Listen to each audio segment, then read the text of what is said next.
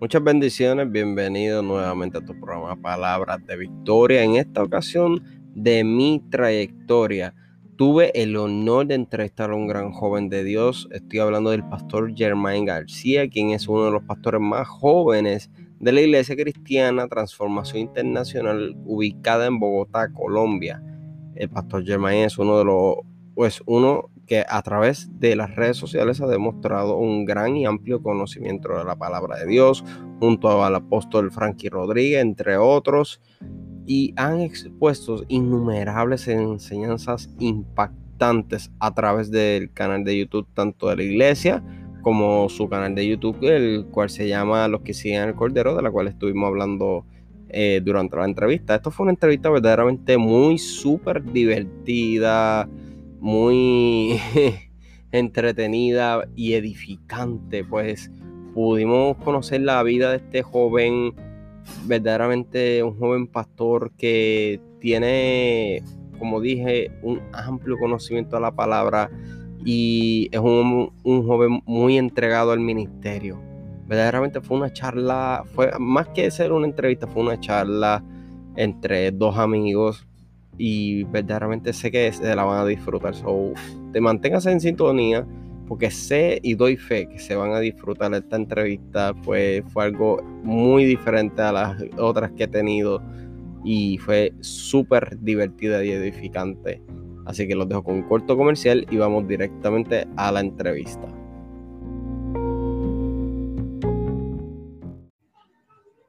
Muchas bendiciones a todos. Bienvenidos una vez más a mi trayectoria. En esta ocasión tengo el honor y el privilegio no solamente de tener un pastor joven, sino que seguimos la secuela con lo que es la Casa Transformación Internacional directamente desde Colombia, de Bogotá, Colombia. La pasada semana tuvimos al pastor Alonso, eh, la primera temporada de mi temporada la cerramos con la pastora Diana Borges y también tuvimos la oportunidad de tener la, el pastor Frankie. Y hoy tengo a el influencer, youtuber, pastor, you name it. y hasta familia, amigo, porque tenemos el mismo apellido, compartimos apellido. So, hasta familia mía, tenemos aquí al pastor Germain García no sé, Germán, si quiera darle un saludito antes de que, ¿verdad? Demos comienzo a lo que es mi trayectoria. Bueno, pues un saludo muy especial a Daniel, gracias por invitarme y a todos los que están ahí conectados en Facebook. Eh, eh, esperamos pasar un tiempo agradable y vamos a ver qué, qué puedo contar, ¿no? ¿Qué, vamos, qué, qué va a pasar eh, esta noche? Así mismo es, Germain no sabe ni, ni, las preguntas que yo les tengo, Germain no sabe nada. No, es de forma metafórica, no, Germain literalmente no sabe nada. Ah. está, está, asustado, pero no, yo me voy a portar bien, ustedes saben que yo siempre me porto bien. Nada, mi gente, recuerden darle compartir a esto para que sea de bendición para otros, así como lo ha de ser para todo y cada uno de ustedes. ¿Verdad? Y a la Casa Transformación, primero que nada, le doy gracias al apóstol eh, Frankie por la oportunidad de permitirme entrevistar a otro más de sus discípulos y esos, los pastores de la iglesia de la Casa Transformación Internacional. Y también al pastor Germain, ¿verdad? Por la oportunidad de que me brindó al tenerlo aquí y prestarme de su tiempo, ya que sabemos que ellos están súper ajetreados. El que lo sigue sabe que ellos están trabajando incansablemente, están trabajando todo, todo el tiempo en lo que es la obra del Señor, ¿verdad? Para los que no se han conectado anteriormente a lo que es mi, mi transformación, los que no se han conectado anteriormente a lo que es mi trayectoria y no conocen la dinámica, mi trayectoria es un proyecto dirigido para conocer eh, la persona que se está entrevistando, conocer su historia, conocer su trayectoria, su testimonio, conocer la persona fuera de lo que es el ministro, o sea, y en el ministerio también, obviamente, eh, porque muchos conocemos, por ejemplo, para dar un, un pequeño, uh, ¿cómo que yo diría? O sea, volviendo un poquito para atrás, Sí. Eh, para conocer el lado humano, conocimos el lado humano y los procesos que pasó el apóstol Frankie Rodríguez, de igual a la pastora Diana Borque y de igual manera el pastor Alonso que fue la semana pasada, fueron tremendas entrevistas y, ¿verdad? En esta ocasión pues estaremos conociendo el lado humano de el pastor Germain, porque pues tal vez muchos lo ven en las redes sociales, lo que es lo que sigue el, Cordero, que eso, de eso estaremos hablando más adelante. Pero hoy conoceremos a la persona de Germain, el humano, el ser humano, no el superhéroe. A veces vemos los ministros y pensamos que son superhéroes, que no se enferman, que no pasan procesos, que no pasan adversidades, que no tienen tentaciones, qué sé yo.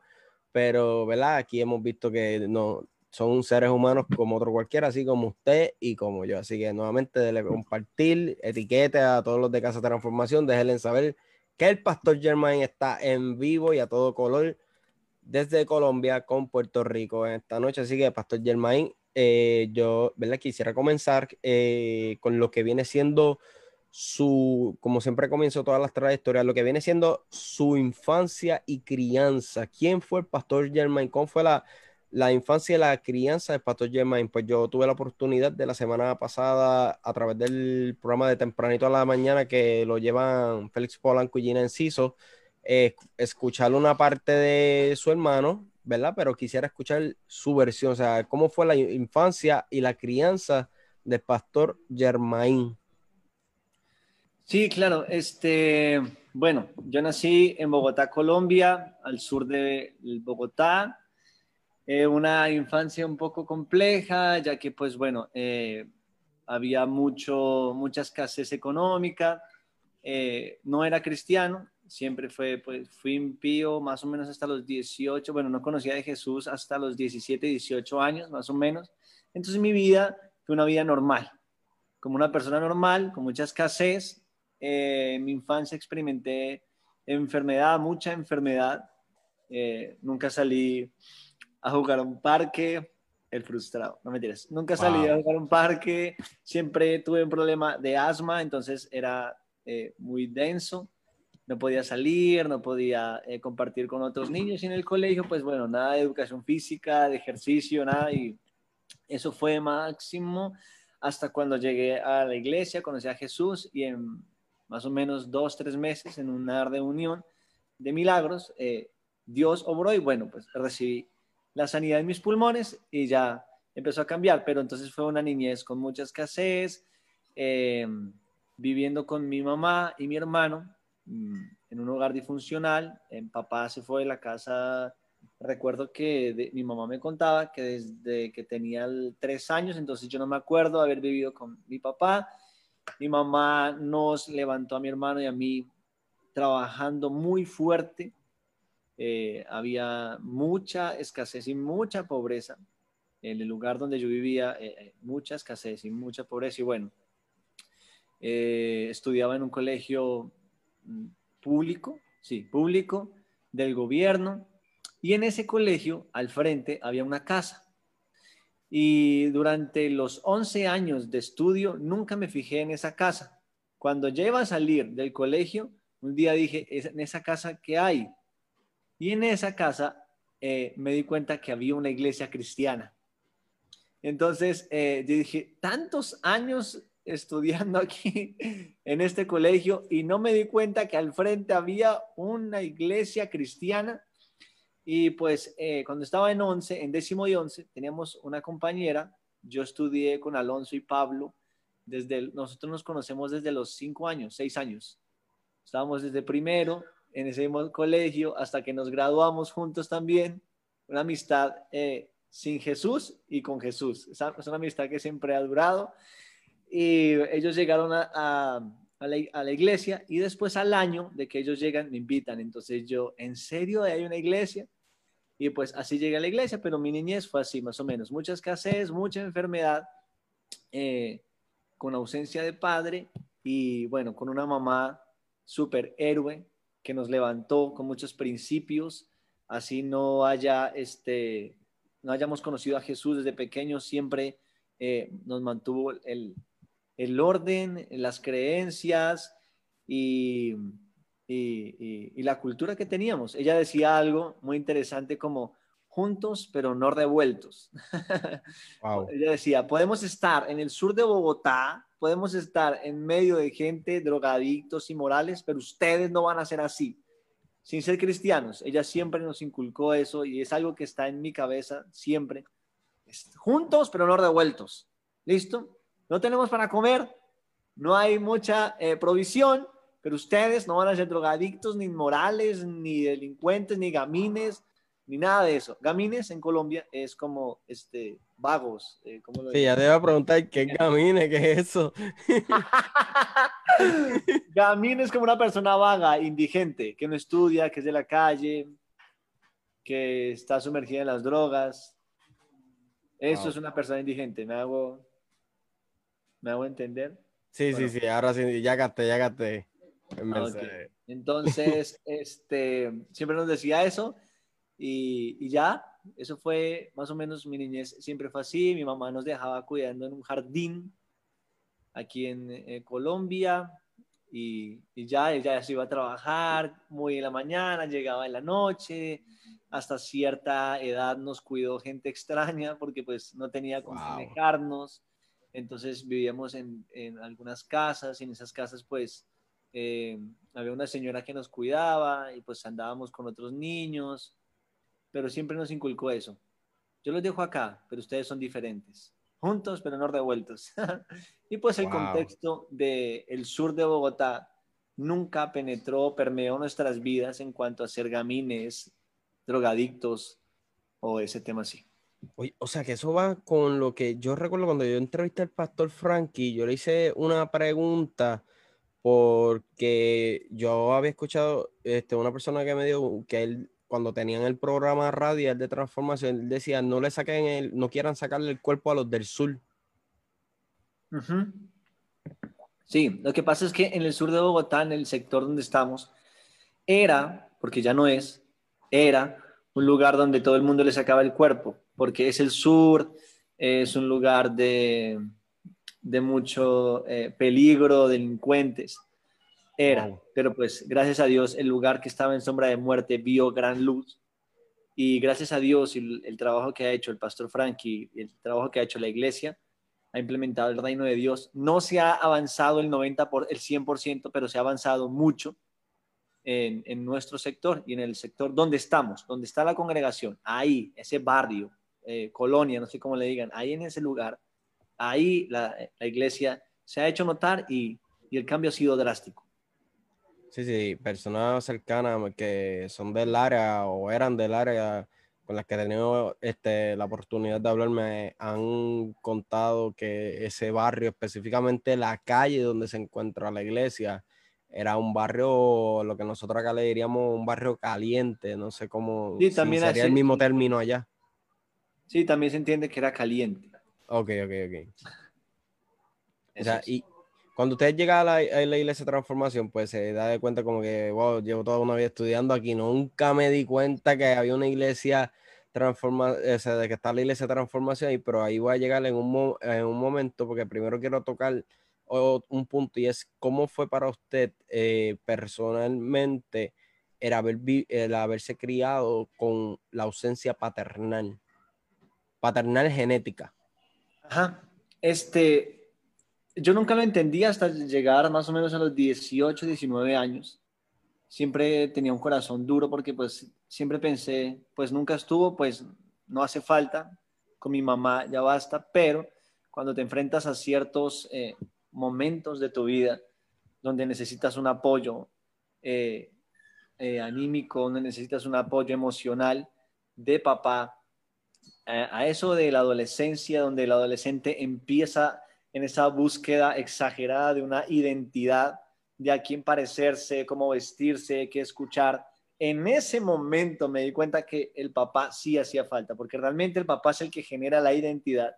Entendemos, entendemos que nuestra identidad depende de Dios, pero pues yo era impío, porque no era cristiano, entonces pues yo buscaba lo que tenía el mundo, entonces escuchaba lo que escuchaba el mundo, me vestía como se visten algunas personas y así, y en ese momento me di cuenta que sí hacía falta y los vacíos eran terribles. Eh, cuando mamá, ella seguía trabajando, este, nos dejaba solo en, casa y seguíamos eh, creciendo y nos dimos cuenta que sí, el, vacío fue, fue, fue tremendo. Y yo me daba cuenta, sobre todo en esta búsqueda de, de identidad, que el papá es mega importante. Y por eso mismo es que le hago la, le, le hago la pregunta, porque la oportunidad que he tenido con otras personas, eh, eh, no solamente de transformación, sino de otros ministerios, las personas que han sufrido de lo que es la, la paternidad eh, genética, la ausencia de paternidad genética, han contado lo, ¿verdad? lo difícil que es y cómo esto lo conllevó a llevar hasta una vida criminal o de indigente.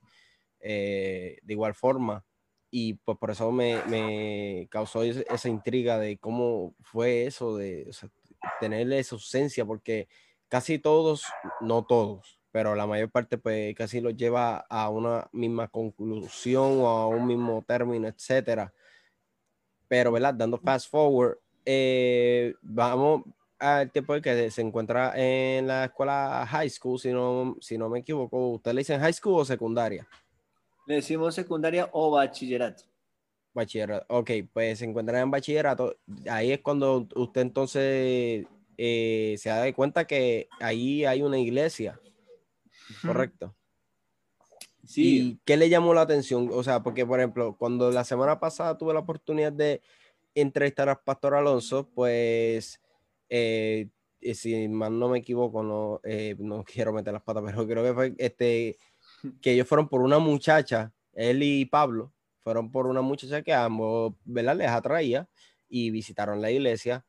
Eh, pero en su caso, ¿cómo fue que usted llegó? También fue, buscar, también fue buscando una siervita. ¿Qué lo motivó? bueno, este, con la verdad, ¿sí o no? Este, esa jovencita este, estaba en, en, nuestro salón y ella nos invitó a los tres. Entonces, eh, prácticamente se puede decir que yo llegué por Jesús. No mentiras, yo llegué. yo sentí el llamado. No mentiras, yo. Ellos me invitaron y pues yo les sacaba el cuerpo, pero ella, cuando ella se acercó y me dijo, ay, mira que Alonso y Pablo están yendo y y pues la jovencita pues era muy agraciada, pues era muy, muy linda. Entonces pues este, yo dije, ¿qué hago? ¿Qué hago? Entonces me dice, ¿tú crees en Dios? Y yo, claro. Yo, claro, yo creo en Jesús, yo creo en... Interesante que esta, esta, siervita, esta única siervita, hizo creerla mucho en, Jesús y lo llevó a transformación. Evangelista, no mentiras. No, Sacho. Pero nada, eso fue como por mm, cuestión de, de, meses, porque después de que yo, o sea, Dios necesitaba que yo entrara a ese lugar, nada más. Cuando yo pisara, Él ya iba a hacer lo que quería. Pero pues, obvio, Él sabía que si me iba a mandar una anciana que me dijera, si se muere usted hoy, ¿para dónde se va? ¿Para el cielo, para el infierno? pues yo no iba a ir. A una anciana que me diga, arrepiéntete porque pues te vas a ir para el infierno y, y hay un pailón preparado para ti, yo no iba a ir. Entonces él tenía que buscar una excusa perfecta y pues esa fue. Ya entrando a la congregación fue por esa causa.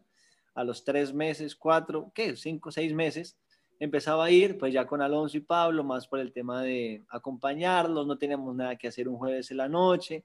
Vamos a la iglesia y yo, pues bueno, vamos a ver qué hay allá, la pasamos entre amigos, reímos, estamos ahí, hasta que un día pues tuve un encuentro con Jesús y ahí ya el tema fue diferente. ¿Cuál fue ese, ¿Cómo fue ese encuentro con Jesús? Pero antes, espérate. Dios mío, ¿qué me ha pasado hoy? Este, antes de ir al encuentro con Jesús, es que, me, es que me puse a mirar los comentarios y me desconcentraron porque yo dije la servita y acá pusieron la samaritana. No, yo no estoy viendo comentarios, no estoy viendo nada. Ah, ok, pues están poniendo la, la samaritana y me, me desconcentraron. Este, ¿Cómo le, eh, ¿Cómo le chocó usted, cómo le influenció esa primera impresión al ver al pastor Frankie? Pues sabemos pues, que Pastor Frankie pues, está pastoreando desde sus 19 años, o sea, un pastor súper joven y estamos, tenemos estos estereotipos de que cuando hay un pastor, pues debe, tiene que ser un pastor tal vez de unos 35, 40 años para arriba, o sea, esos estereotipos culturales, etcétera. ¿Cómo fue su impresión al ver al pastor Frankie y sobre todo escuchar el tipo de enseñanza que él presenta, las cuales no son unas enseñanzas comunes ni convencionales a lo que eh, uno está acostumbrado a escuchar? ¿Cómo fue mi primera impresión con el pastor Frankie? Recuerdo que él tenía ese día un traje gris, el primer día que yo fui a la iglesia, y tenía gafas, anteojos en ese tiempo. Él este, predicó, yo no me acuerdo de qué predicó, yo, yo estaba en la parte de atrás. Ese día eh, él salió, eh, eh, y, le hice como un chiste, pero es que es muy colombiano, entonces no creo que lo pueda entender, entonces me tiró. Dilo, dilo, quiero escucharlo, no me dejes con la intriga, no me hagas eso. No me hagas eso. Es que eh, había ellos tenían un auto de un Monza, entonces se lo, lo, lo parqueaban al frente y ese auto salió. Y él salió todo asustado. ¿Y dónde está el auto? Y yo le dije a él, yo no lo conocía, yo le dije, señor, se lo llevó, llegó un tipo, abrió el carro y se lo llevó. Y llegó y me dijo, ¿y ese no sería su papá? Esa fue la primera impresión de...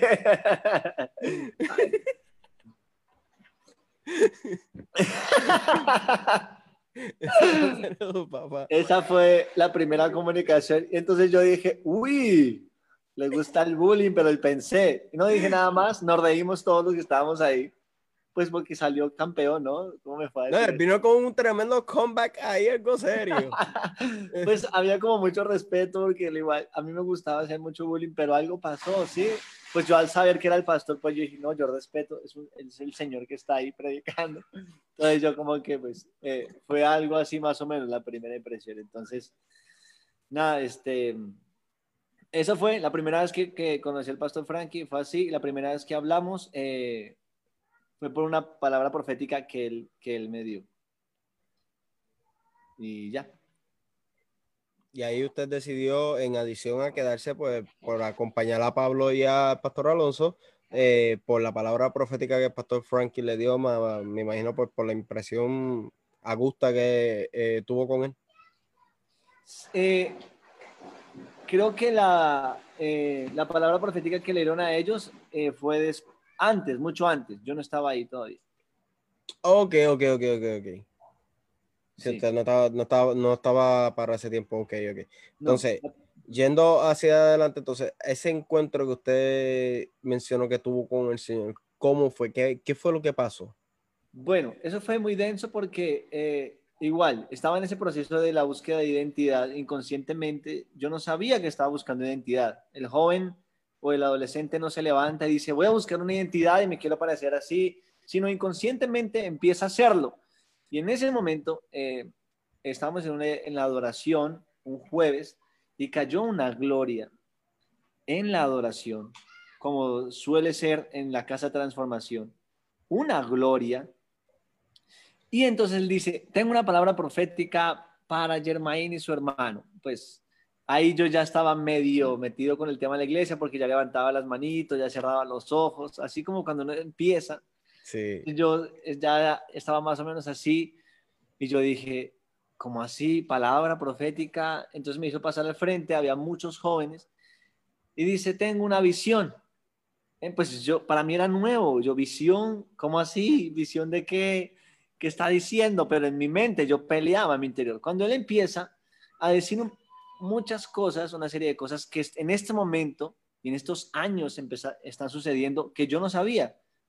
Pero el momento en que me engancha la palabra es cuando dice, yo sé que su papá los abandonó en, en tal año y el vacío ha sido este y ustedes han pasado escasez y ustedes han pasado tal. No, ahí, mi hermano, ahí quedó Germain de pie yo me, me, me el corazón, o sea, me reventó el corazón para que me puedan entender, me quebró el corazón y yo dije, ¿qué es esto? Y Alex y yo solamente llorábamos y los jóvenes que estaban al lado, unos jóvenes eh, llorábamos también porque fue una palabra y había una gloria de Dios terrible.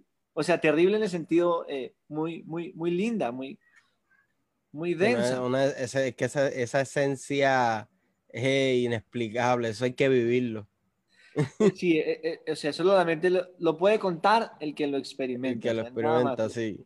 Y entonces llorábamos, llorábamos con mi hermano, llorábamos y llorábamos cuando él empieza a decir eh, esta serie de cosas que, y Dios te dice, yo voy a ser tu papá y te voy a dar esto y vas a conocer tales países y vas a hacer esto y vas a predicar y Entonces yo me levanté, eh, dio la palabra y nos fuimos para la casa y yo llegué al cuarto, a mi habitación y me encerré.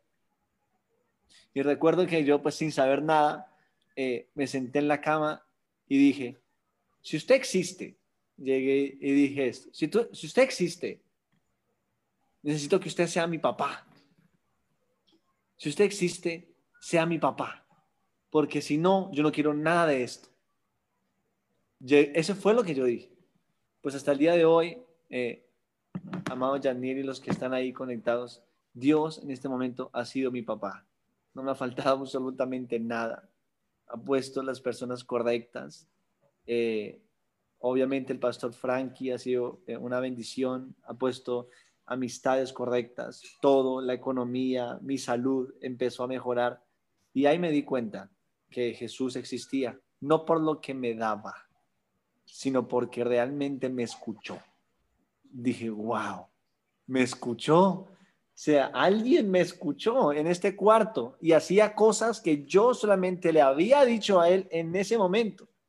Entonces ahí fue cuando yo dije, changos, bueno, se dice en Colombia changos, como, Dios mío, rayos o algo así. Sí, como rayos. Eh, Dios existe. Esa fue, fue así. Wow, qué brutal. ¿Y cómo ha sido, verdad? Eh, ustedes, ¿verdad? Eh, pasó, como nos ha contado, una influencia, eh, perdóname, una ausencia paternal genética más. He visto no solamente en el pastor Alonso, eh, y los que he tenido la oportunidad de ver a través de las, sus transmisiones de YouTube eh, de la Casa Transformación, sí.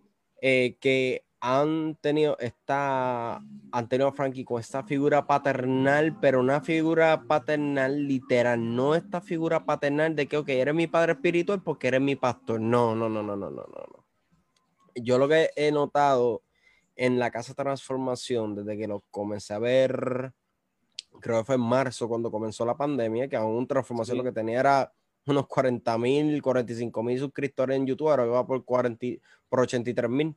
Eh, cuando yo los comienzo a ver, eh, que veo diferentes, yo estoy hablando como, creo que uno de ellos se llama Junior, um, Anderson y Alonso, cuando se referían a ser pastor, no se referían a ser como pastor, sino siempre se refieren como papá o padre.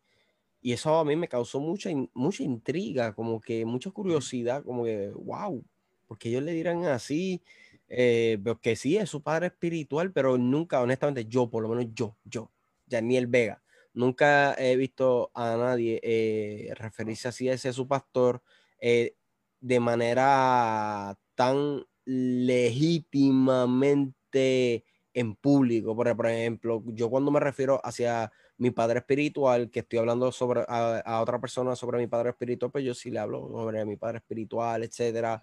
Pero cuando yo los veo a ustedes, los veo refiriéndose como papá, como si fuera su papá genético, su padre genético. Y eso me causó a mí una intriga bien brutal. Como que, para los que no saben qué intriga, por si acaso hay diferencias de idioma, intriga es como que esa curiosidad eh, esa curiosidad de, wow, porque le, le dirán papá?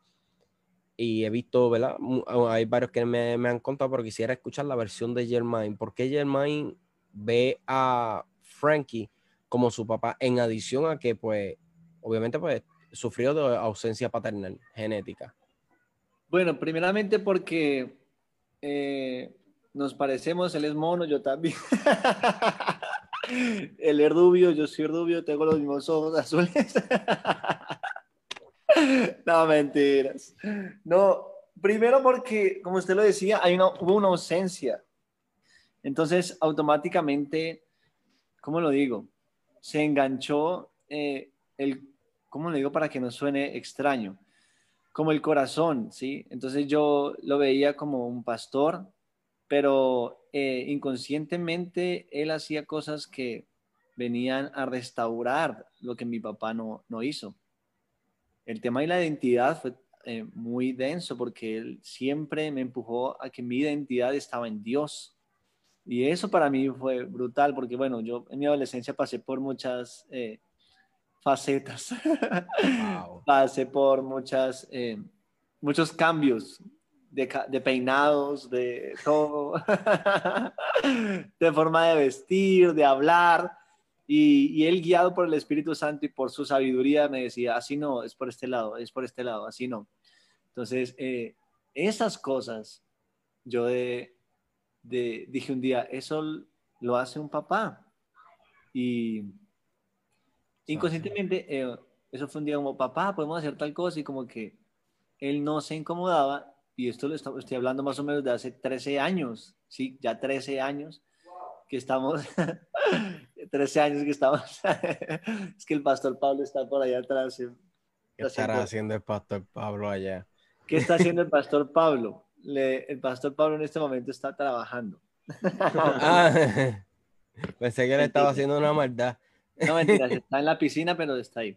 Este, entonces, lo, y como andábamos los, eh, los, nosotros muchachos ahí, andábamos ahí con él, ayudábamos, a cargar la maleta, a organizar el salón de discipulado, entonces eh, se generó esa confianza, pero nunca quisimos como usurpar la, eh, tal vez la imagen de padres, nuestros padres eh, originales, porque pues aún hablamos con ellos, pero pues fue un tema más de cariño, de confianza, y pues eso se generó automáticamente, no fue algo como planeado, como tú vas a ser mi padre, o algo así. Pero inconscientemente él como que nos adoptó, inconscientemente, se puede decir, eh, o conscientemente nos adoptó. Y pues, pues por eso le decimos papá. yo recuerdo cuando yo le hice la entrevista a él, incluso eh, vi también en adición, luego de que yo le hice la entrevista a él, una persona que lo entrevistó también, creo en Noticia, Alejandro, creo que se llama Alejandro, si no me equivoco la persona, Alejandro Jaime, creo, creo que constantemente le decía, Papa Frankie esto, Papa Frankie. Sí, y él le eh, tocaron esa, esa, parte del tema y Frankie decía que nunca le, nunca le decía a nadie que le dijera papá, que pues no le molestaba, pero que, que las personas no fueran malinterpretadas como que es que lo obliga a las personas que le digan papá ni nada por el estilo, porque eh, dice que verdaderamente pues no lo hace. Simplemente pues la gente lo hace y él pues, lo recibe. Sí, claro, claro. y, ¿verdad? Pero me, llena de gozo también ver eso, cómo él ha llenado ese vacío que usted tuvo de esta figura paternal genética y él logró llenarla. Y habló sobre unos procesos que usted tuvo de identidad durante su adolescencia. ¿Cuáles pueden ser alguna anécdota que se puedan contar? bueno, antes, bueno, ¿cómo le digo? voy a decir la verdad, como nos metían en un jardín, o sea, a que nos cuidaran, entiende la palabra jardín, ¿cierto? Sí, sí, sí, el cuido. El es, the garden. Entonces nos metían. eso lo sé gracias a, las películas de Colombia que vemos acá. Entonces nos, eh, eh, nos metían en un jardín y yo más o menos hasta los 12 años, no, menos, 11, vivíamos rapados, o sea, calvos. ¿Por qué? Porque no había dinero para una peluqueada. Ah, Segundo, en los jardines donde estábamos nos prendieron los piojos. Entonces, vivíamos eh. con piojos. Entonces nos caldeaban. Mira, aquí Elisa dice, Elisa Zamora dice, yo sé alguna. Elisa... La pastora. sí, sí, sí. Ah, ella es pastora. La pastora Lisa, la esposa del pastor Ángel Daniel, sí. Elisa, ¿quiere que le envíe el link de, del Zoom para que se una la entrevista? Vea, se una, la entrevista y nos cuenta un par de esas anécdotas. ellos, ellos, todos ellos, son, ellos han sido eh, testigos del proceso de nosotros y han estado desde el principio. El pastor Daniel, la pastora Lisa, ellos han estado, la, la mamá del pastor, doña Luz, quien le manda saludos. Antes de conectarme me dijo, ¿va a estar con Yaniel? Me dijo, sí, salúdemelo. Así me dijo. Entonces, saludos de la mamá del apóstol Franklin, la señora Luz Narda. Eh, y don Medardo. Ellos todos han estado en el proceso, la familia pastoral. Entonces, después de ser calvos, rapados, este, empezamos a aplicarnos gel, se dice aquí en Colombia, o gomina, no sé cómo se le dice. Entonces yo me aplicaba, me tenía un mechoncito para tres pelitos aquí y me lo paraba, me lo paraba así. y pues en ese tiempo era la, la moda, ¿no? Los tres pelitos así. Tuve muchos eh, cambios de cabello. Después empecé a dejarme crecer las patillas, se puede decir, esta parte. Y me pinté el cabello en esta parte nomás. En esta parte izquierda tenía como unas gar como dos como rasguños verdes unos rasguños. Como, las garras de la lata de Monster. De, ajá, sí, de la bebida. de, la bebida energética Monster. Una garra y eso fue así, y eso lo hice estando ya en la iglesia, llevando que como un año. Entonces, eso fue una etapa ahí extraña, pero el pastor Frankie, toda la familia pastoral, y eh, en especial el pastor Frankie, tuvo mucha paciencia, solo se reía y decía, tranquilo, mi hijo, algún día va a madurar. y pues creo que ya después me dejé crecer el cabello mucho, lo tuve más largo y lo tenía liso. Entonces yo me lo alisaba con una plancha. Sí, la, primera foto que yo le envié a usted. Sí, terrible, me mando, creo que la alcanzó a publicar. sí, fue la primera que publiqué, después la cambié. Cuando yo vi eso, yo, santo que va. Entonces, eh, entonces ya después, eh, este es mi cabello ya original así, es pelucado, un poquito crespo, y ahí, ahí voy. Entonces, ese fue el proceso más o menos de la adolescencia, fueron muchos más peinados eh, extraños, pero siempre tuvieron paciencia y cuando quería tal vez salirme de la línea, que ya exagerar, pues estaba él ahí, no, esto ya está muy exagerado, esto no, no está bien, hágalo por este lado, mejor. Entonces me guiaba y, y así fue. Entonces, pues, eso fue, fue una anécdota, el cabello pintado. Colma, colma. Están preguntando aquí. ¿Qué dicen? Están preguntando, ver, allí, espérate, se me fue los comentarios, se me fue el comentario. Qué bueno saber. Ah, después. Ah, ok. Aquí está hablando anécdotas que nadie sabía, dice Sonia Garzón Abreu. Ay, un abrazo para la hermana Sonia. Es muy amada por nosotros. Se me fue el otro comentario de tan chévere. Ah, Esther Inestrosa, que dice chévere saber esta historia. Pero, ¿dónde está? Se me fue. Hubo uno que decía, más anécdotas. La persona que fue, por favor, si puede volver a escribirlo, porque no lo encuentro. Tranquilo. Tengo tiempo hasta las 12, no me tires. ah, está bien, eso es la una de la mañana de Puerto Rico, no es nada.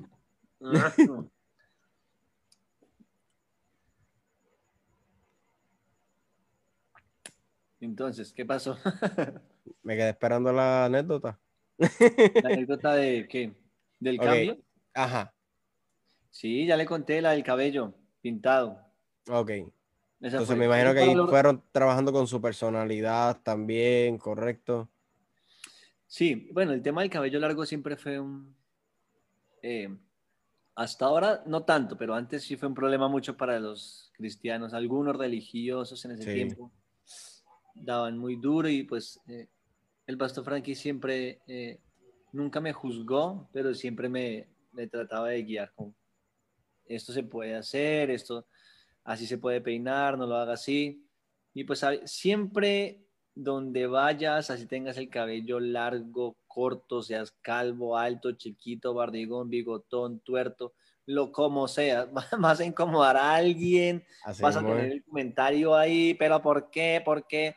Entonces, eh, había gente que sí era ya muy, muy extrema y cortes en el cabello, me voy de la iglesia. Entonces, el pastor Frankie salía en mi defensa y decía, él decía algo muy, muy chévere que nunca se me va a olvidar. Eh, lo prefiero mechudo en la iglesia y no calvo y marihuanero en la calle. Decía eso siempre. Si todos pensaran así, mano. Perdonen que se me saque lo de boricua, pero sí, si todos pensaran así. Si todos pensaran así. Entonces, eh, sería, sería algo muy, muy genial. Y al igual, eso él no lo impartió a nosotros. Por eso nosotros no tenemos problemas con las generaciones, con algunos que se acercan. Porque pues de lo que hemos recibido por gracia, de eso hemos dado. Entonces, pues ha sido muy fácil poder tratar con algunos jóvenes así. Alonso y Pablo también tenían sus looks. Aquí hay algo que yo no puedo dejar pasar. A ver. La pastora Diana me, la pastora Diana Borquez me acaba de decir que usted era un bailarín. la pastora Diana, ¿dónde está la pastora? ah, pastora Diana. E, ella siempre hace preguntas muy y comentarios corchadores. sí, pues no bailarín experto. No, me gustaba bailar mucho, demasiado. Antes de, antes de, de llegar a la iglesia, pues bailaba demasiado con Alonso y Pablo. Ellos me, ellos me llevaban a mí a las fiestas. Yo, yo solamente los acompañaba porque yo nunca... ¿Qué es eso? no, mentiras. y sí, me gustaba, me gustaba bailar demasiado. Wow. Una, una, de las cosas que hacía. Qué brutal, qué brutal. ¿Verdad? ¿Y cómo fueron contribuyendo en su madurez personal, adicional a la, eh, lo que es su madurez espiritual, eh, su madurez personal, cómo contribuyó la influencia del pastor Frankie, la pastora Diana, el pastor Daniel, ya que pues por lo que nos ha contado, pues todo y cada uno de ellos, incluyendo al señor Medardo, eh, Medardo es, pastor de, es papá del pastor Frankie, si no me equivoco, ¿correcto? Sí, señor. Ok, pues incluyendo al señor Medardo, pues por lo que puedo entender, pues asumo que todo y cada uno de ellos tuvieron influencia y contribuyeron a lo que fue su crecimiento y madurez personal, ¿correcto? Sí, señor. Pues yo doy gracias a Dios por haber llegado a, transformación y pues por ser un servidor de, de, la familia pastoral. Este, yo, ¿en qué área eh, personal me han eh, ayudado en el tema de, de madurar? Eh, eh, a mí madurar fue una de las cosas que más me ha costado y todavía. Entonces, este, antes para mí todo era chiste, bueno, aún todavía, pero de manejar. Ya más o menos sé una mirada de Pastor Frankie cuando es chiste y no. Entonces. Oh, sí, eso yo lo he notado por YouTube. Yo lo he visto por YouTube clarito, esa miradita que él le da tanto a usted Incluso he visto que se la ha dado hasta el propio pastor Daniel. y es que la conozco porque es la misma mirada que mi pastor me da a mí. So, la conozco. pues es que donde él no sea así, yo no me pongo serio nunca. Yo necesito a alguien, todos necesitamos a alguien. Eh, él dice algo muy, muy, muy interesante. El pastor Frank dice como, esta generación no tiene modelos y necesita modelos. ¿Y cómo eh, aportaron en mi vida personal siendo modelos? El pastor Frankie. Desde joven, una persona que ahorra, igual el pastor Daniel, buenos administradores, personas que se guardaron, personas decentes, que no eran personas amargadas, que vivían su vida en Jesús como un joven normal, pero eh, proyectándose a un futuro. La juventud de hoy en día no se proyectan, sino tal vez para tener un auto y cuando lo consiguen, ¿y ahora qué hago? pero ellos se van proyectando años tras años tras años para un legado. Eso es muy interesante. Yo sé que debemos vivir el día a día. Yo sé que debemos vivir el día a día y todo el tema y cada día tiene su afán, pero en eso ellos me han proyectado mucho. El ejemplo del matrimonio del pastor Frankie ha sido muy, muy interesante. Eh, una de las cosas que me ayudó, como le digo, la seriedad. Eh, yo vengo de una familia que se ríe por todo. Nunca usted ve a mi familia eh, seria. Y hay momentos donde hay que estar serio, hay momentos donde hay que tomar decisiones y se tiene que estar serio. No siempre se debe tomar la vida loca, riéndose. Y, y en esto sí me ha ayudado demasiado, proyectándome como, como un ser humano responsable, como un ser humano que cumple, que tiene palabra, como un cristiano que cumple y tiene palabra. Eso, eso me ha aportado demasiado. Él dice tal hora y a esa hora es. Él dice un programa a esa hora, a esa hora es. No es ni un minuto más, ni un minuto menos. Y en eso me ha ayudado mucho. La pastora Diana también. Ella ha sido como a veces que le confieso como pastora, ayúdeme porque yo me río por todo. Entonces ya a veces me ayuda con eso. El pastor Daniel y la pastora Lisa también demasiado en el tema de emprendimiento, aunque todavía no lo tengo, pero lo pienso hacer. Ellos son muy emprendedores, muy, unos empresarios muy interesantes. Y don Medardo y doña Luz, ¿qué decir de ellos? Ellos a ustedes eh, le corrigen hasta el parpadeo de los ojos. No, y dijeron que, dijeron que don Medardo les enseñó disciplina. Sí, don Medardo es una persona muy disciplinada todo lo que dice el pastor Frankie es verdad. Él tiene una excelente ortografía, una excelente letra. Él para español es terriblemente bueno. Entonces, eh, yo, yo le ayudé un tiempo a él a vender libros en la librería de la iglesia y yo no sabía que era orden hasta que empecé a ayudarle a él. Entonces, eh, teníamos más o menos 250 de títulos de diferentes libros.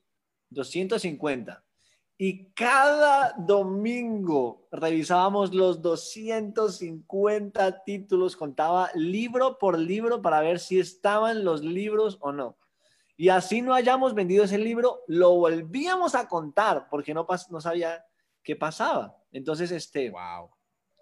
Y entendí el orden. Entonces, el don Medardo no es de computadores, él es de un cuaderno de lapicero o esfero y va escribiendo cosa por cosa. Y yo aprendí demasiado, ahí aprendí demasiado en el tema del orden. Aprendí demasiado. Con el tema de Doña Luz, la esposa, la diligencia.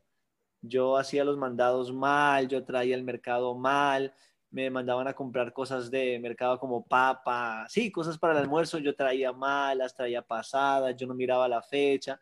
Entonces, ahí te forman todo. O sea, entonces ya uno, creo, creo que voy bien, he mejorado, aún estoy en el proceso, pero doña Luz si era, esta papá no es así, esta papaya no es así, se compra, vaya, esta carne se la dieron mal, vaya y devuélvala. Entonces, eh, en eso me enseñaron demasiado todos ellos. Pastora Diana, si usted desea puede comentar si eso es cierto, si ha mejorado o no. Yo no lo escuché, se cortó, perdón. No, que yo, digo a la pastora Diana, si, ella desea puede comentar y decir si es cierto, si ha mejorado o no. Sí, que comente la pastora Diana. No, mira, ya puso un comentario aquí que lo tengo aquí velado, que me causó mucha intriga.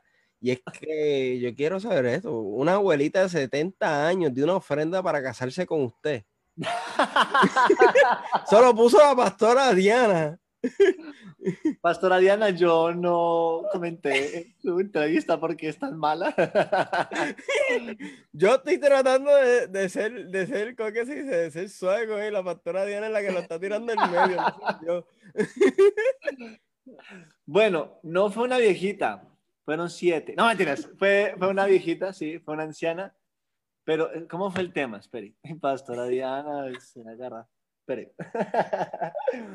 Espéreme, me tomo este trago porque es que este, este trago está duro de pasar. Tranquilo. Mientras él se toma el trago, eh, recuerden, gente, que seguir dándole compartir a la transmisión. Sí, compártanle que, que, está como chévere. Póngale, póngale cuidado. Eso fue cuando cumplí algunos años, no voy a decir. Yo cumplí hace unos, así fue como hace cuatro años o tres años, no me acuerdo. Y estábamos en una reunión de servidores. Y el pastor Frank dijo, eh, vamos a cantarle Happy Birthday a Germain porque está cumpliendo años. Entonces todos, bueno, entonces cantaba Happy Birthday, Happy Birthday tuyo. Entonces dijo, ¿qué se siente tener tanta edad y estar soltero? Alguien que dé una ofrenda por él. Y sale una señora con un sobre, una, eh, no anciana, pues tenía, tiene como que sus 70. Casi la pastora puso 70 años. ah, bueno, no estoy mirando comentarios, 70 años y pone la ofrenda. Por, dice que por mí. Y el pastor, lléveselo.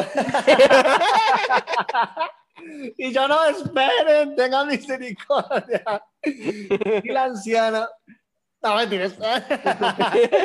la anciana estaba preparando ya Esa vez, sí, eso es verdad, lo que dice la pastora Diana es verdad. Oye, pero le están tirando aquí en medio, ¿qué es eso? Tenía 20 años para ese entonces, dicen aquí. No, no tenía 20. Ah, pues no la pegaron, mi gente, no la pegaron, no metan cizaña. no metan cizaña, que no tenía 20. Esa estuvo buena. Sí. No, yo estoy, haciéndome, la, estoy haciéndome eh, dos películas a la misma vez en la mente. Y creo que fue el pastor Alonso el que yo le comenté que yo si bien me gusta imaginarme la anécdota y como que recrear la escena en mi mente mientras me lo están contando.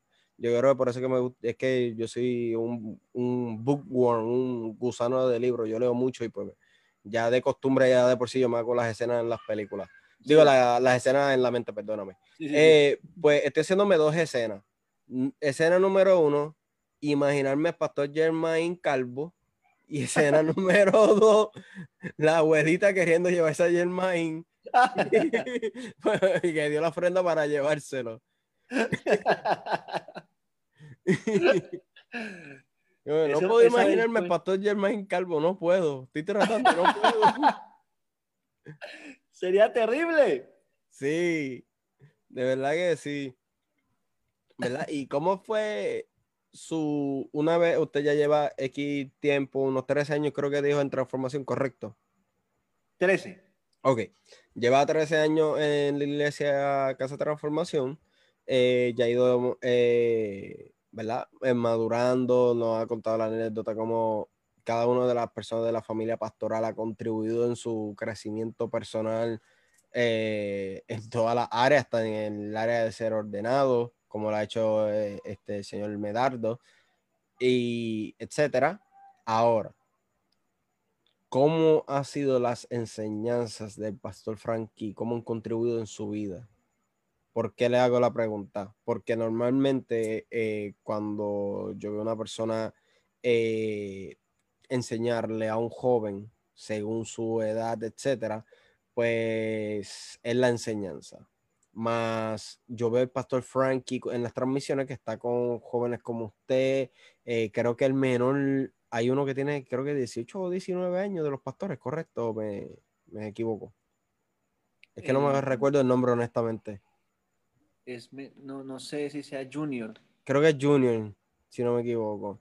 Sí.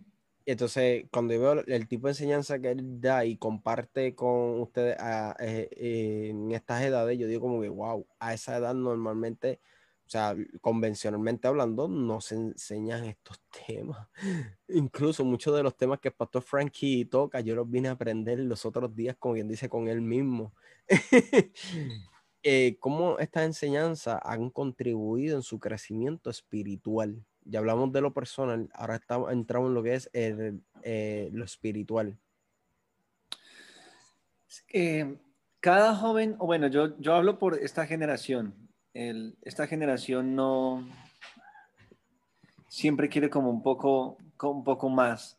Las enseñanzas del pastor Frankie, eh, yo pude estar en las dos, en los dos, en las dos etapas, el antes, como de la reforma, y en la ahora eh, él siempre ha tenido el mismo, la misma esencia para predicar. Los chistes, eh, la manera sincera para predicar siempre lo ha tenido. Pero esto viene a cambiar más o menos hace 10, 11 años, creo, donde la reforma entra y él empieza a soltar esto. Y él se mete con Dios y empieza a tener cosas como la iniquidad, cautividad, y empieza esto a entrar a nuestra vida. Wow y él hace primero el proceso de iniquidad. Cada vez que él va a predicar, eh, primero lo experimenta él. O sea, él antes de soltarlo, él primero lo vive y ahí sí lo suelta. Y esto es una de las cosas que más me ha, me eh, bueno, enseñado él. Y él hizo su proceso de iniquidad, aún bueno, uno lo sigue haciendo, y después metió a todo liderazgo. Y nosotros empezamos a hacerlo. Y bueno, eso fue terrible, o sea, fue muy, muy brutal porque entendimos y aprendimos demasiado con el tema de la iniquidad. Ahí nosotros superamos muchísimas cosas y muchos jóvenes recibieron libertad. ¿Y cómo esto ha impartido a mi vida o cómo ha, cautivado mi vida, para decirlo así? Eh, de una manera de, de respuesta. Solamente puedo decir esto. Esto es efectivo y tiene respuesta. Esto es lo que necesita esta generación, este tiempo. Para esta hora, esto ha sido revelado. Para esta hora, Dios, por su misericordia, ha traído este nivel de luz a la casa de transformación, al pastor Frankie, a nuestras vidas. Y la única forma es, ¿cómo? Porque ha tenido respuesta. De esa forma, hemos visto que te podemos impactar esta generación. Hay momentos de nuestra vida que decimos, no, eh, que a veces uno piensa o entra en frustración. No, creo que las uno piensa a veces, las tinieblas pueden avanzar más. Pero al escuchar estas cosas, uno dice, hay esperanza.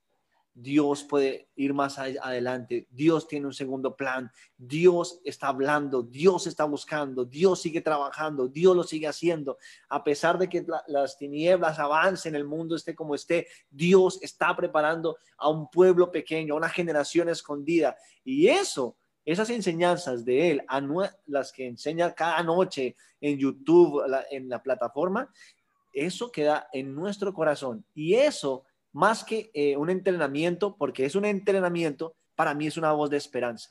Cada administración de él es para mí una esperanza. Sí se puede.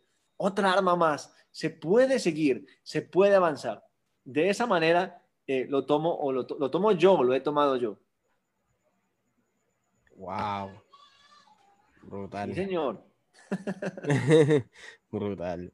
¿Verdad? Y ahora yendo a lo que ya varios aquí han mencionado, los que siguen al Cordero, yo desde, ¿verdad? desde que abrió la página prácticamente la estoy siguiendo. Eh, no recuerdo honestamente quién me la envió, creo que fue Gina, si no me equivoco, y fue quien me envió el link de la página cuando la abrió. Eh, ¿verdad? en los videos, pues obviamente usted explica cómo fue que pasó, eh, cómo surgió, pero no quiero spoilearlo, por eso para la entrevista estoy diciendo ustedes, si no me la tendría que hacer yo mismo. o sea, cómo nació los que siguen al Cordero y los que no saben lo que siguen al Cordero, ¿qué es los que siguen al Cordero? Bueno, si quieren saber más acerca, no mentiras, los que siguen al Cordero eh, el que hace publicidad. Los que siguen al Cordero eh, nace en un tiempo de oración donde estábamos Pablo, Alonso, mi hermano y yo. Cuando ellos eran solteros, nosotros eh, empezamos a quedarnos en la iglesia. teníamos una habitación para nosotros y ahí como que cuidábamos la iglesia. Ok. En las noches cuidábamos la iglesia. Y pues aprovechábamos para levantarnos temprano a orar a Dios. Eh, en ese tiempo tenemos una guitarra vieja eh, y Pablo tocaba, eh, ¿cómo es? Re, mi y la. y empezábamos a, a, a, lo que saliera. Solo corazón, porque talento nada, solo corazón. Solo corazón. Eso es como cuando yo estoy cantando, ya sea en el carro mientras me baño. Por ejemplo, si estoy en el carro y estoy con mi esposa cantando y ella me mira a ver extraño, yo le digo a ella, Dios lo que mira es el corazón, olvídate de lo demás. Algo así. Entonces, eh, no, no, no, había talento, pero había corazón, disposición eh, y mucho, mucha pasión por conocerlo a él. Y en eso empieza una melodita, una melodía como rápida. Y nosotros, pero ¿qué estamos adorando? Y empieza esto. Y entonces todos empiezan, empieza realmente, los que siguen al Cordero es una canción que sale de adoración mientras estábamos ahí. Y la canción dice así, no mentiras. Estábamos, estábamos ahí en la adoración, sale esta canción que dice, somos aquellos que siguen al Cordero, de acuerdo a lo que dice Apocalipsis. Estos son los que siguen al Cordero y 14-4, si no estoy mal. Eh, o 4-14, bueno. Eh, 4-14. Googleenlo, mi gente. ¿Eh? no, yo digo Google, que lo googleen. o ya, 14, 14 4, ¿sí, no? Entonces es Apocalipsis 14, 4. Y esto eh, se quedó ahí quieto en nuestro corazón hasta que eh, empezamos a adorar nosotros un, hubo un tiempo donde Alonso eh, llamaba a algunos jóvenes y empezábamos a adorar Y resultábamos cantando esto, somos aquellos que siguen al Cordero. Y entonces entendimos que esta generación va a superar muchas cosas o va a encontrar su destino siguiendo los pasos del gran Cordero, que es Jesucristo. La idea de montarlo en un canal, eh, yo se lo consulté al pastor Frankie para poderlo hacer, me dijo que sí, consultamos a Dios para poderlo hacer y, salió. ¿Y cuál es la idea total de los que siguen al Cordero? mostrar eh, un evangelio normal, como somos. Nada más. Eh, hay dos sesiones, viva y deje vivir. Bueno, ¿por qué viva y deje vivir? Porque es como un llamado a, la, a los cristianos. Vivan y dejen vivir, ¿sí? Vivan su vida tranquilos en Jesús, normal, y dejen vivir. No golpeen con la religión a otras personas, no los golpeen, déjenlos vivir. Que si llegó con su pantalón negro y su camiseta blanca a la iglesia, usted viva, si tiene su vestido de paño, su traje de gala, viva y deje vivir al que llegó en camiseta. Están todos en la iglesia, vivan y dejen vivir. Y la otra, pues es donde salgo yo dando algunas enseñanzas del discipulado que salen, que son prácticamente la mayoría de enseñanzas del pastor Frankie, pero pues eh, de, un de eh, forma un poco más graciosa. Entonces, eh, los que siguen al Cordero es eso, una canción, pero entendemos que esta generación, la respuesta de esta generación está en que sigan las pisadas de, de Jesús, del gran Cordero. Wow, qué brutal. Vayan, suscríbanse. Ah, no, no, incluso, incluso, los que quieran saber más de los que siguen el Cordero, cuando termine la entrevista, no ahora, eh, el link del canal está en la descripción del video. Ahí están todas las redes sociales mías, mi canal de YouTube, eh, Facebook, etcétera, Instagram, y están todas las redes sociales de transformación, incluyendo el, el link del canal de YouTube de los que siguen el Cordero y el Instagram de los que siguen el Cordero Ambos links están en la descripción del video. So, les exhorto, ¿verdad? Echarle un vistazo, ya que está brutal. A mí me gusta. Yo los veo cuando, y los veo a ustedes reírse, contando sus testimonios, cómo llegaron a la iglesia, etcétera. De la está, está brutal. Y aquí dice, antes de la próxima pregunta, dámelo. Me dice aquí Elisa Zamora que en ese tiempo ustedes cocinaban y dejaban quemar la olla.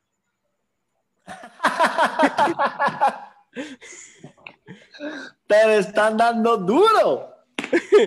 Y son, ellas, yo no estoy diciendo nada. Yo no estoy diciendo nada. Sí, bueno, esa fue una anécdota donde precisamente estoy tomando agua de panela. Y eh, en ese momento íbamos a hacer agua de panela. Estábamos en la iglesia y teníamos una estufa. Bueno, no teníamos, había una estufa. Exacto, porque la quemaron. y en ese momento había un extranjero, no estoy mal, un argentino, había llegado a quedarse ahí en las instalaciones de transformación, nosotros en un piso segundo y él en un piso tercero. Y eran como las 12 de la noche y nos dio por hacer agua de panela con queso y pancito a esa hora imagínense, pero es... Eh, pusimos el agua, pusimos la panela. Entonces, eh, eh, uno de, creo que fue, no me acuerdo, Pablo, Alonso, Alex fue el que dijo, dejémoslo bajito. Pues yo pienso, asumo, asumo que fue Alonso, porque Alonso está hablando mucho de esa anécdota en los comentarios. asumo yo que fue Alonso. Y dijo, dejémosle bajito el volumen de la estufa, o sea, el gas, para que se cocine a fuego lento. Y mientras tanto veamos una película. Bueno, entonces pusimos la película y dejamos la estufita ahí abajito. Pues la película empezó a rodar. Yo me acuerdo que empezó la película y a los 10 minutos ya todos estábamos dormidos. Dormidos, dormidos, pero dormidos. Cuando yo fui el primero que me desperté porque no podía respirar. Yo no podía... No vine a preguntar por qué. Entonces, yo no podía respirar, abrí los ojos, la luz estaba prendida, pero había mucho humo. La habitación estaba llena de humo. Y yo, Dios mío, ya me fui. Para el pailón. No mentiras. Yo estaba. ¿Dónde estás, Satanás? No mentiras. Estaba ahí, entonces yo dije, ¿qué está pasando? Entonces salí y pues no solamente el segundo piso, sino el primero donde se hacían las reuniones, o sea, el templo, lleno de humo. Y nosotros habíamos cerrado la habitación con pasador, bueno, seguro, doble llave. Había fuego, no era, había fuego y no era fuego pentecostal. No, no señor, no había. era la nube de Jehová. No, mentiras. y entonces el argentino empezó a golpear eh, ah, no, ¿cómo fue? Ah, Junior estaba muy pequeño. Y nosotros le dijimos a Junior, vaya y ciérrele al hermano porque él no sabe cerrar la, la, puerta de su habitación. Pues Junior le echó llave por fuera. Eso, o sea, el tipo quedó encerrado y encima con lleno de humo y empezó a golpear la puerta. ¡Auxilio! ¿Qué está pasando aquí? ¡Auxilio! Y entonces yo desperté a Alonso, a Pablo, a Alex. ¡Párense! se incendió esta vaina. Entonces abrimos las ventanas, claro, todo ese humero salió y fuimos a mirar agua de panela. ¿Qué panela? No había panela, no había agua, estaba la olla o la olleta negra, negra, negra y saliendo humo por todos lados, saliendo gas. Y nos, eso fue como un unos segundos de, como, como si fuera a acabar el mundo, porque todo el mundo, usted dormido a las 3 de la mañana, la película ahí, o sea, ya, ya las, las letras de los agradecimientos. Los, créditos, los créditos. Y el humero, y todo el mundo gritando, ¿qué está pasando? El agua de panela, la película, y el argentino por arriba, ayuda, ayuda, Junior, llamaba Junior. Junior, Junior, ¿qué está pasando, Junior? y empezamos a revolotear y toda la iglesia quedó llena de humo. Y esta noche pues fue un sustico, pero estamos vivos para la gloria de nuestro Señor Yo lo que yo lo que quisiera saber es, luego de eso, ¿cuál fue la reacción del pastor Frankie? Nosotros, nosotros le contamos, sí, porque él llegó, si no, es que, bueno, no quiero decir mentiras, espere, él llegó y dijo, huele a humo, y le contamos, si no estoy mal.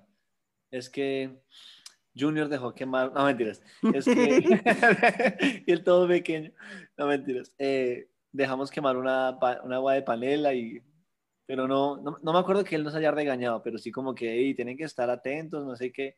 pero fue, la iglesia. Sí, se llenó toda la iglesia de humo y, bueno, todo, a mí me da risa el argentino porque por el argentino gritando. Ayuda, Junior. Junior, ¿qué está pasando, Junior? y Junior durmiendo, no se despertó. Eso fue lo más terrible. Él no se despertó con el humo, nada. Junior por poco se quema sin darse cuenta. sí, esa fue la experiencia de la olla, de la quemada. Wow. ay Dios mío. ¿Y cómo usted recibe el llamado pastoral? ¿Cómo yo recibo el llamado pastoral? Bueno, hay algo que dice el pastor Frankie eh, muy interesante. El mm, ¿Cómo es? Tú no buscas un ministerio, el ministerio te busca. Realmente yo me miro al espejo después de que han pasado 13 años y digo, Germán, ¿usted en verdad quería ser pastor? Obvio no, yo tenía otras metas, otros sueños, porque el ministerio te busca. Nunca vas a buscar un ministerio, el ministerio te busca. El llamado pastoral eh, se empezó a dar inconscientemente, pues ayudando a las personas, el pastor decía, ayúdeme a orar por tal persona, empezamos a estar pendientes de algunos muchachos y orando y en liberaciones para muchas personas, ayudándolo a él. Y así fue como recibimos el pastorado automáticamente e inconscientemente. Y un día, pues, habían credenciales de pastorados y todos los de otras naciones, de otras ciudades, y él dejó de últimas los de Bogotá, y cuando nos llamó a nosotros, pues eso fue sorpresa. Yo lo recibí con sorpresa. Hay gente que dice, yo recibí el llamado pastoral porque entró el ángel de Jehová con la chamacuna, Racúa Jatea. entró y me dijo, vas a ser pastor. Yo no, yo no recibí así el llamado, yo lo recibí por sorpresa. Credencial, nuevo pastor, Germain y yo, ¿qué? ¿Cómo así? ¿Cómo así que pastor? Así yo lo recibí. Ese fue, así fue que yo lo recibí. Me disculpan los que me están mirando. Dios actúa de diferentes formas. Si Él te habló, amén.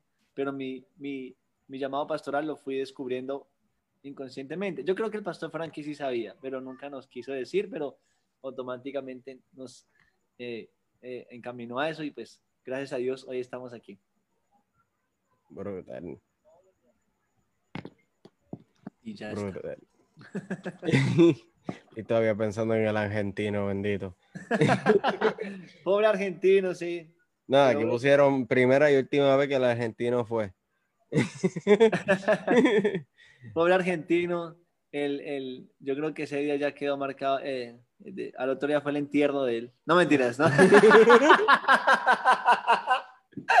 ah, mentiras, no, no. No se incendió nada, no. Por lo bueno, por lo bueno. La, y ya una vez usted está dentro del el ministerio pastoral, vi, me han contado, más yo mismo vi este cuando ustedes hicieron el peniel en vivo, vi uno de los videos y usted fue, si no me equivoco, el primer peniel. Si no me equivoco, el online, el peniel online, el que fue por YouTube. Este, creo que usted fue quien abrió este, los penieles cuando fueron online. ¿Cómo, ¿Cuál es su contribución dentro de los penieles? ¿Cómo fue su primera experiencia y cómo esto le ha ayudado a usted, o sea, en su crecimiento espiritual? Y también, o sea, cómo usted ha visto que esto ha dado fruto en la vida de otras personas. el resultado, perdóname, el resultado. Ya. Este, el tema de los penieles es muy, muy interesante porque, bueno, nace de Dios, y el pastor Frankie nos dice como vamos a generar un espacio para ministrar personas. Yo le voy a decir la verdad como fue. Entonces él llegó y reunió a los que ministran en la Casa de Transformación, hizo una lista más o menos de las áreas o de los temas que se pueden tocar para ayudar a muchas personas.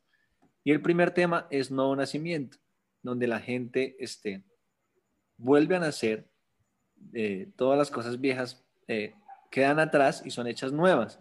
Y la gente experimenta un nuevo nacimiento en Dios. Esa es la primera charla. A pesar de que eh, reciban las administraciones cristianos, deben entender que el nuevo nacimiento no necesitan porque es un tema del espíritu, no del alma. Después hablaremos de eso, es del espíritu. Entonces yo estoy a cargo de dos ministraciones, la primera y la última. La primera que eh, lo adjudicó el pastor Frankie, el nuevo nacimiento, yo ministro, o bueno, estamos ahí ministrando el tema del nuevo nacimiento, y la última, que es el tema de la llenura del Espíritu Santo. Son muchos temas. Entonces está el nuevo nacimiento, vamos a ver si me acuerdo de todos. Bueno, hay muchos. Se trabaja el tema paternidad, sanidad interior, liberación de iniquidad, liberación de cautividad. Hay muchos temas que se manejan ahí. Los que tengan eh, la oportunidad de algún día estar un peniel, saben que eso es muy lindo. Y Dios usa a los pastores de la Casa de Transformación mucho. Entonces, eh, en el tema del nuevo nacimiento es muy interesante ver cómo personas que ya son cristianas entienden que necesitan nacer del agua y del espíritu. Sí, dejar una vieja vida atrás, algunos comportamientos, pero entender que ciertas áreas o compuertas del espíritu no se han abierto porque no han nacido de nuevo. Entonces, eso es lo que ellos deben entender. Y eso es lo que supuestamente, no mentiras, lo que yo hago, lo que yo hago. Y la primera charla, yo no sabía qué estaba haciendo. El primer peniel, yo no sabía porque no sabía muy bien. Ya después el pastor Frankie me explicó y bueno, ahí, ahí, lo, lo mejoramos. Y la última, que es muy interesante y me gusta mucho, que es el tema de la llenura del Espíritu Santo. Mire, yo le voy a decir algo. Yo soy un fan de los generales de Dios, de esos movimientos de avivamiento de Gales. Somos dos. Eh, Somos dos. Sí, pero yo soy fan, fan. Yo puedo estar mirando videos toda una noche de esos avivadores y, es genial. Y yo siempre dije que se sentirá poder hacer todo eso y, que Dios, eh, o sea, que venga una, una gloria tan brutal y empiece a llenar la gente, activar ministerios y bueno, y que la gente pueda salir transformada, porque detrás de eso, pues bueno, hay muchas cosas, pero que la gente pueda decidir. Y pues el pastor, eh, junto con los ancianos, organizaron los temas y me dejaron a mí. Ese, ese es muy interesante porque yo no me acuerdo. Eh, el tema de bautizar del Espíritu Santo, la gente termina eh, botada en el piso. Eso la gente termina riéndose ahí borracha, o sea, ebria del Espíritu Santo, algunos electrocutados. Una cosa eh, de otro mundo que uno dice, eso no, no. Yo decía al principio, es muy difícil, pero cuando yo veía ciertos jóvenes incrédulos, perdónenme la expresión, incrédulos hasta las patas, que usted estaba, estaba en el auditorio y yo los volteaba a mirar y estaban dando vueltas en el piso, reventados de la risa, dando, yo dije, Dios mío, esto es real. Entonces, eh, en eso he podido como medio contribuir, o bueno, Dios ha contribuido en el nuevo nacimiento, mucha gente activándose, bueno, naciendo de nuevo, y otra, otro tipo de gente siendo lleno del Espíritu Santo. Wow. Brutal. Tiene que estar en un peniel, Daniel. Oh, no, sí, Yo me paso. a estar presencialmente, tiene que estar, es muy bueno. Cuando yo hablo con, siempre que yo estoy hablando con Félix y con Gina, eh, yo siempre le digo, quiero ir para un penny. ahora mismo que ellos están por allá por Colombia, yo les digo, los envidio, les tengo una envidia santa. No sé si eso existe y si no existe la envidia santa, me la claro, me la invento, olvídate. este, y a mi esposa a veces estamos, estoy hablando con mi esposa y, le digo, tengo unas ganas de coger y largarme para Colombia, hablar con el pastor Frank y llamarlo y irme a coger un penny. Y ella me dice, ¿por qué no? ¿Y por qué no lo hace? Yo, número uno, no tengo pasaporte y número dos, están caros los pasajes y número tres, hay COVID. no, pero eso. Créeme, que sí, que a la que yo tenga la oportunidad, yo le voy a caer a Colombia, yo le voy a cambiar a Colombia por fe, por fe, yo le voy a caer a Colombia en algún momento. Acá lo esperamos y, sería interesante que pudiera experimentar un peniel, porque todas las charlas son buenas, todos los pastores predican y son muy, muy buenos. Ahí hay personas muy interesantes ahí. No, de verdad que sí. De verdad que sí, y por el testimonio que he escuchado de diferentes personas que han sido parte de lo que son los penieles, wow. De verdad que es algo que es, fuera de lo convencional eh, eclesiásticamente hablando. O sea, es algo muy, muy poco, es, más, es algo que no es común, pero es esencial y efectivo, por lo que yo he escuchado en los distintos testimonios. So, verdaderamente es algo que si queremos que cuando hay muchas personas que quieren viajar a Colombia o a distintas partes del mundo para para hacer turismo interno y no es nada de malo en eso. Yo en mi caso yo siempre digo, yo quiero viajar a, distintas partes, pero para visitar la iglesia y tener la experiencia como la que es el Peniel. Sí, son muy buenas. Sí, de verdad que sí, y solo, sobre todo visitar la, la finca del pastor Frankie ahí, meterme en la piscina. ah, y comer tamales, que yo le escribí a él, que es un, él estaba haciendo un Facebook Live y él está hablando de los tamales y yo le dije, en mi vida yo he probado un tamal, no, lo sé lo que es, pero nunca lo he probado. Y me dice, tienes que venir a Colombia. Y, cuando él dijo eso por el live, yo dije, yo voy para Colombia, yo voy a probar un tamal. los, tamales son muy ricos, los tamales de acá. Son melos. De, de la que sí, de la que sí. ¿Verdad? Y para ir ya culminando, quisiera tocar en cómo te ves de aquí a en un futuro, cuál es tu visión en cuanto al ministerio se refiere y en adición a eso, eh, bueno, la, última la pregunta que le siga a esa te la hago después porque si no, no le voy a quitar un poco de seriedad a la, primera.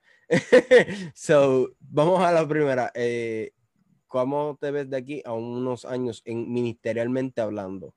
Porque vemos que la Casa Transformación está teniendo un incremento masivo y cuando digo incremento no me refiero a solamente la iglesia local, también me refiero a la iglesia hija.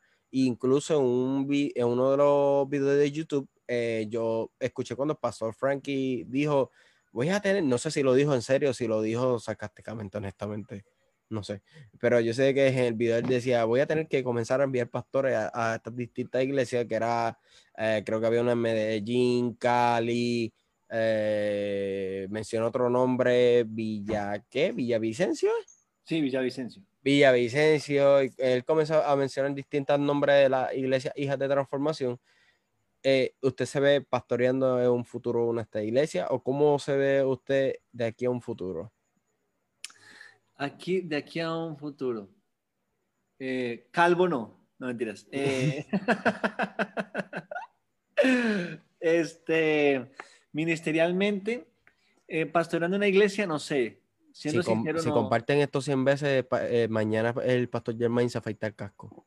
¿Solo por 100? No. Solo, por 100. Por un millón. que, que llega a dos millones de suscriptores a los que siguen al Cordero y me rapo pero solo una parte. Un, millón para Germain y un, millón para mí, ya son dos millones. Y, si el pastor Germain se, se rapa.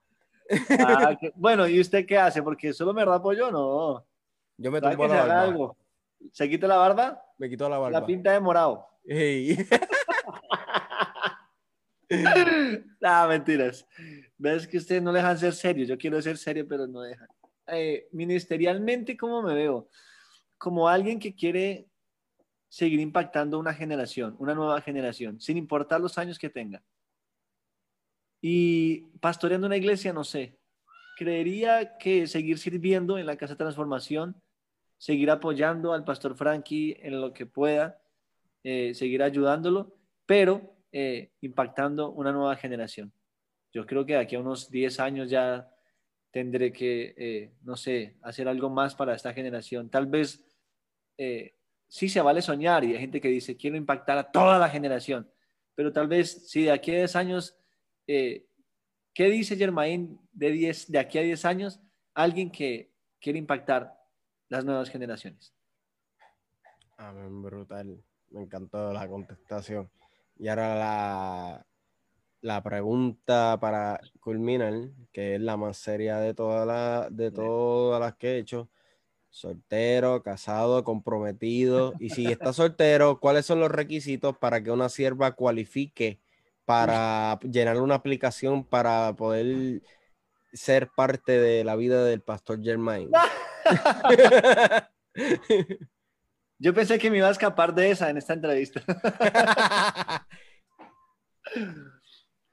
Eh, ¿Qué fue lo que me dijo? Ah, que si de aquí a 10 años casado. No, no, no, no, no. Soltero o casado y si está soltero, cuáles son los requisitos que una sierva debe tener para poder llenar la aplicación para ser parte de la vida del pastor Germain. ¿Cómo estoy en este momento? ¿Soltero, casado? Esa es la, pregunta. En este momento, ¿cómo estoy? ¿Sí? Ajá. Ah, ok. Bueno, en este momento estoy soltero. Bueno, por lo menos aquí la pastora Diana dice que usted es muy exigente. No, yo no soy exigente. Eh, pero eh, en este momento estoy soltero. ¿Requisitos? no. Me dijo una intercesora un día, la que se case con usted tiene que escupir fuego. Eh, adiós. Un dragón. Eso me quitaste las palabras de la boca. Yo digo, un dragón. ¿Cómo más? Imagínese, que, mi amor, buenos días. ¡Pah! Lo que más. Mira, Lisa Zamora dice, sí, cásate. Ella, la pastora Lisa me dice, ¿cómo es que me dice? Casate, Sherma. Casate, she. Este, eh, bueno, estoy soltero y requisitos, no, no sé. no tengo requisitos, pero en este momento estoy soltero y no, no tengo requisitos para... Llame a Dios. Requisito que usted diga como que esto es lo que yo busco en la mujer que va a ser, que va a, que puede calificar, digo, cualificar para ser parte de mi vida. Bueno, requisitos. Que ame a Dios, que sea ella. ¿Ya? Que ame a Dios y que viva y deje vivir.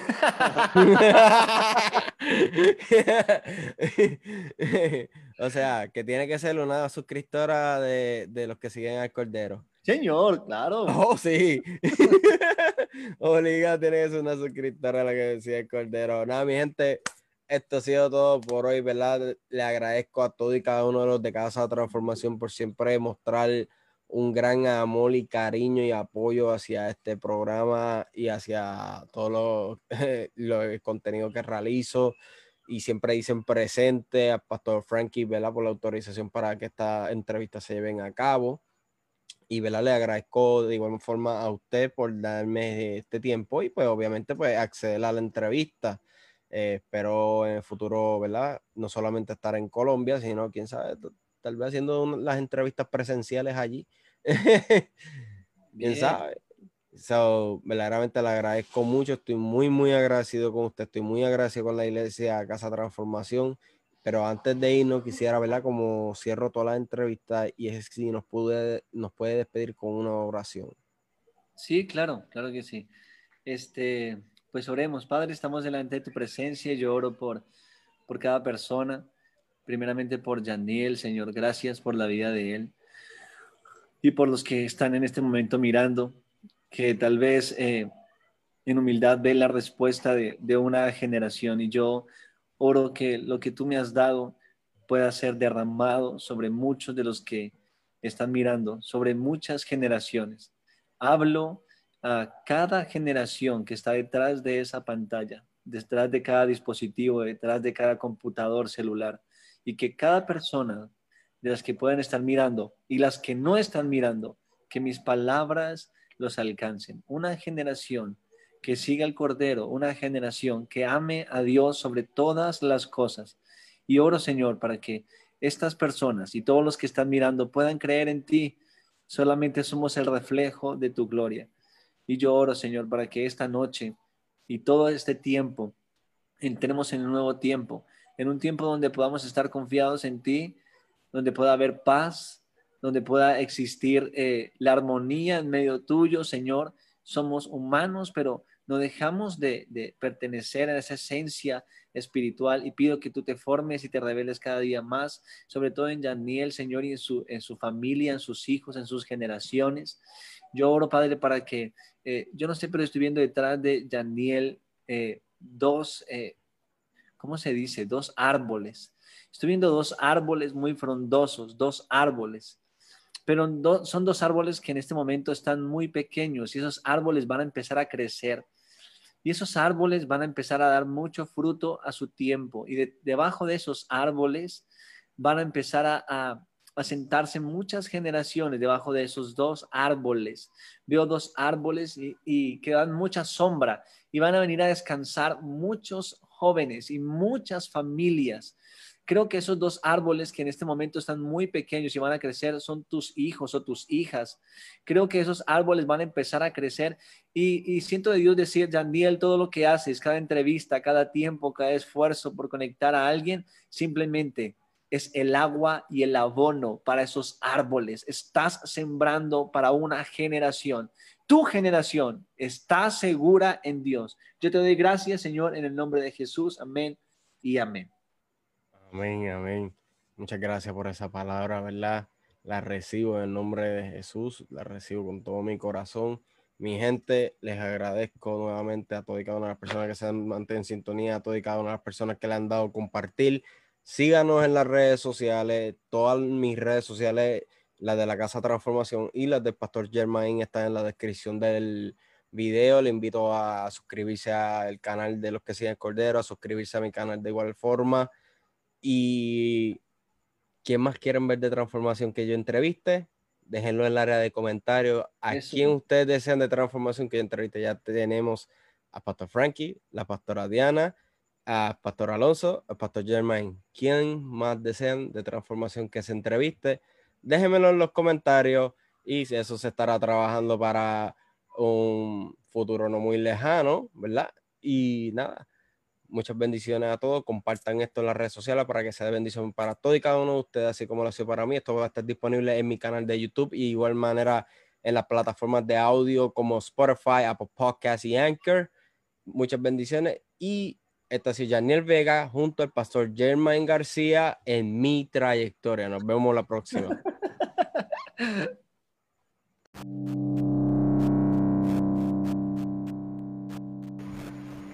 wow, esta entrevista verdaderamente estuvo brutal, brutal. O sea, me la gocé de principio a fin, súper divertida, como les dije. Les exhorto a que sigan, ¿verdad? Al Pastor Germain en sus redes sociales, los que sigan Cordero, la descripción de sus redes sociales va a estar, eh, el link, perdóname, de, de sus redes sociales va a estar en la descripción de este podcast. Y ¿verdad? les exhorto que vayan y se suscriban también a, sus redes sociales. De igual manera, si no lo has hecho, suscríbete también a mis redes sociales para que puedas ver en vivo esta, estas entrevistas y ser partícipe de las mismas. Pues es algo que uno, es algo que uno verdaderamente se goza y se divierte en gran manera. Y wow, es que todavía estoy con el shock de la entrevista de la estuvo brutal. Nada, espero que te haya gozado mucho. Comparte esto en las redes sociales para que sea bendición para otros, así como lo ha sido para ti. Deja un review. Eh, si, lo está, si me está escuchando por Apple Podcast, te exhorto que me deje un review. Me encantaría, ¿verdad? Me gusta leer los reviews que ustedes siempre dejan. Y esta ha sido Daniel Vega en tu programa Palabra de Victoria, la sección de mi trayectoria. Muchas bendiciones. Nos vemos la próxima.